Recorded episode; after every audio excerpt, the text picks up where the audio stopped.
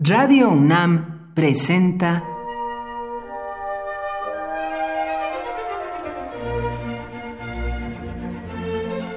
Cuaderno de los Espíritus y de las Pinturas por Otto Cázares.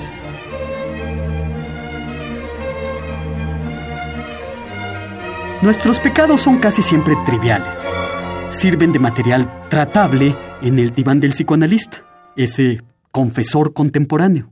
La esfera de pecado laico en la que nos movemos casi siempre es baladí y común. Hacemos y sufrimos todo aquello que hacen y sufren la mayoría de los seres humanos. Somos sujetos de pasión y esta pasión es negocio para los psicoanalistas. Hemos estado tratando acerca de pecadores de leyenda cuyos pecados no son intrascendentes, sino que son penitentes tan especiales que logran emerger de la esfera insignificante de todos los demás pecadores, y hablamos de Heinrich Tannhauser, debatido entre dos mundos, el amor sacro y el amor profano, y hablamos de Gregorio V, el Edipo cristiano. En esta ocasión me gustaría hablarles de otro célebre, de otro infractor de gran relieve, Don Juan, una de las figuras arquetípicas de nuestra cultura. Don Juan es el transgresor que gusta de contravenir y vulnerar todo valor humano, toda arquitectura, por así decirlo, de las relaciones sociales, quebrantar la armonía social solo por el placer de hacerlo. Don Juan gusta de prenderle fuego a la realidad, y podríamos considerarlo un auténtico piromaníaco social, que el mundo se abrace y queme, Sevilla a veces me llama el burlador, y el mayor gusto que en mí puede haber, burlar a una mujer, dice don Juan en El burlador de Sevilla de Tirso de Molina. Muchos escritores han recreado a través del tiempo el mito don Juanesco. Molière, Cornell, Dumas, Lord Byron, José de Zorrilla, Bernard Shaw, aunque las versiones más festejadas, las que parecen dar mayor definitividad al personaje, es El burlador de Sevilla de Tirso de Molina y la ópera de Mozart, Don Giovanni.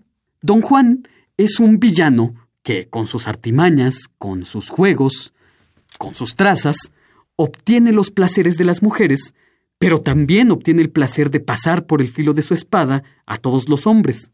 En el principio del mito don Juanesco, en una oscura noche, enmascarado, don Juan entra furtivamente a la habitación de doña Ana. Se hace pasar por el amante de ésta, requiriéndola de amores.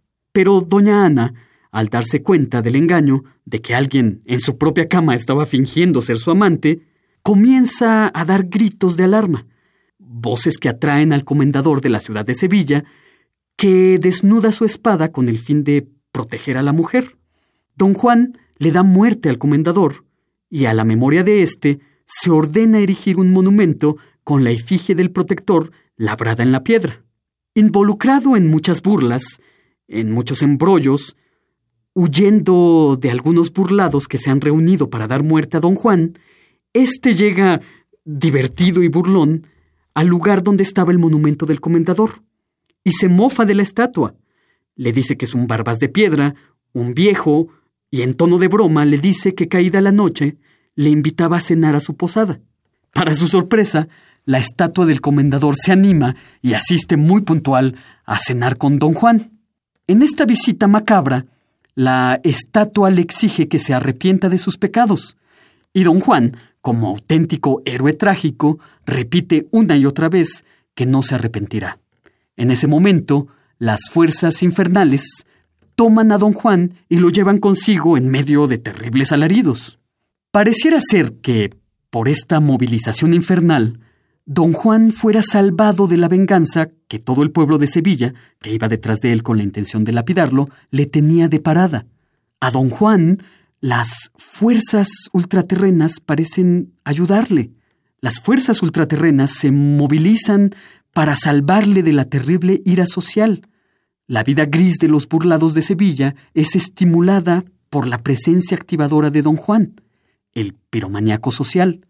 ¿Por qué las fuerzas ultraterrenas se movilizan con tanta presteza por un patán como Don Juan?